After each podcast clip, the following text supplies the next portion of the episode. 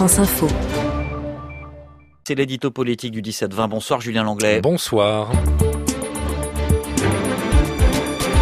Pendant un peu plus d'une heure, euh, le président de l'UMP a répondu en direct aux questions des internautes sur euh, le réseau social Twitter. Opération de communication plus ou moins bien réussie. Alors sans surprise, hein, du côté de l'UMP, on se réjouit de cette opération que l'on qualifie de réussie avec selon ses organisateurs plus d'un million six cent mille connexions durant les 80 minutes qu'a duré cet échange. Plus de 60 000 mentions ont été enregistrées avec le mot-clé, le hashtag NS direct et plusieurs dizaines de milliers de questions des plus sérieuses aux plus ironiques, voire insultantes, parfois ont été posées. La créativité de Twitter est sans limite, s'était amusé hier l'ancien chef de l'État avant d'arriver ce matin au siège de l'UMP pour s'installer derrière un écran et commencer le dialogue. Bonjour à tous, c'est Nicolas Sarkozy. Je suis très heureux d'être avec vous. Je vais essayer de répondre au maximum de vos questions. C'est parti.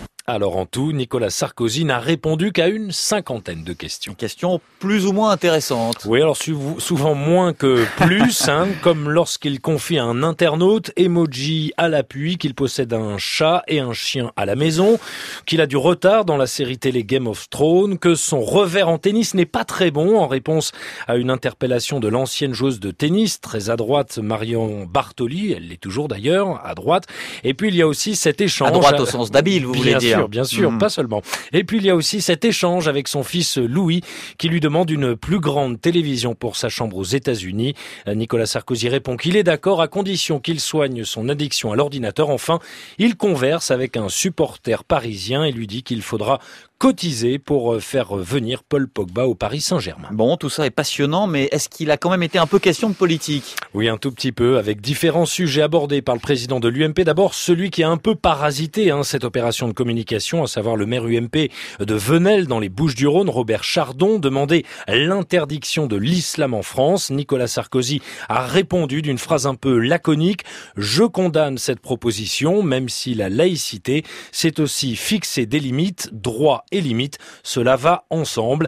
Toute la journée, plusieurs responsables de l'UMP avaient pourtant clairement demandé son expulsion. Il a aussi été beaucoup question de politique internationale. Oui, la visite de François Hollande à Fidel Castro, c'est mal, mais les visites à Paris de Bachar el-Assad et de Kadhafi du temps de Sarkozy, c'était bien, avant de rajouter que le chaos actuel en Libye n'est pas lié, selon lui, au départ de Kadhafi, mais à l'inaction depuis 2012. Nicolas Sarkozy a aussi reproché à François Hollande de ne pas s'être rendu à Moscou le 9 mai pour le 70e anniversaire de la victoire contre les nazis.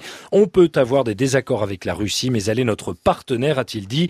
Je ne veux pas d'une nouvelle guerre froide, a-t-il conclu. Sauf avec François Hollande, que l'ancien chef de l'État a régulièrement pris pour cible, en qualifiant en trois mots les trois premières années de son quinquennat, tromperie, échec et angoisse.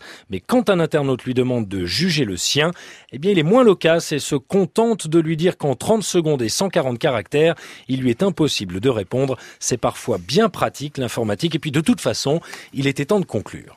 Merci d'avoir été aussi nombreux. Merci de cette passion, de cette énergie que je sens à travers vous. Et puisque ça a bien marché, ben on va refaire euh, la même chose. J'essaierai d'être au rendez-vous du dialogue avec vous le plus régulièrement possible, plusieurs fois dans l'année. Enfin, le 30 mai, je compte sur vous. Nombreux, vivants, et ça se termine comme ça, un peu brutalement, sur ce rendez-vous donné aux militants le 30 mai prochain pour le congrès du changement de statut et de nom, les Républicains. Il aura lieu à la Villette à Paris et sur Twitter aussi. Julien Langlais, l'édito politique du 17-20.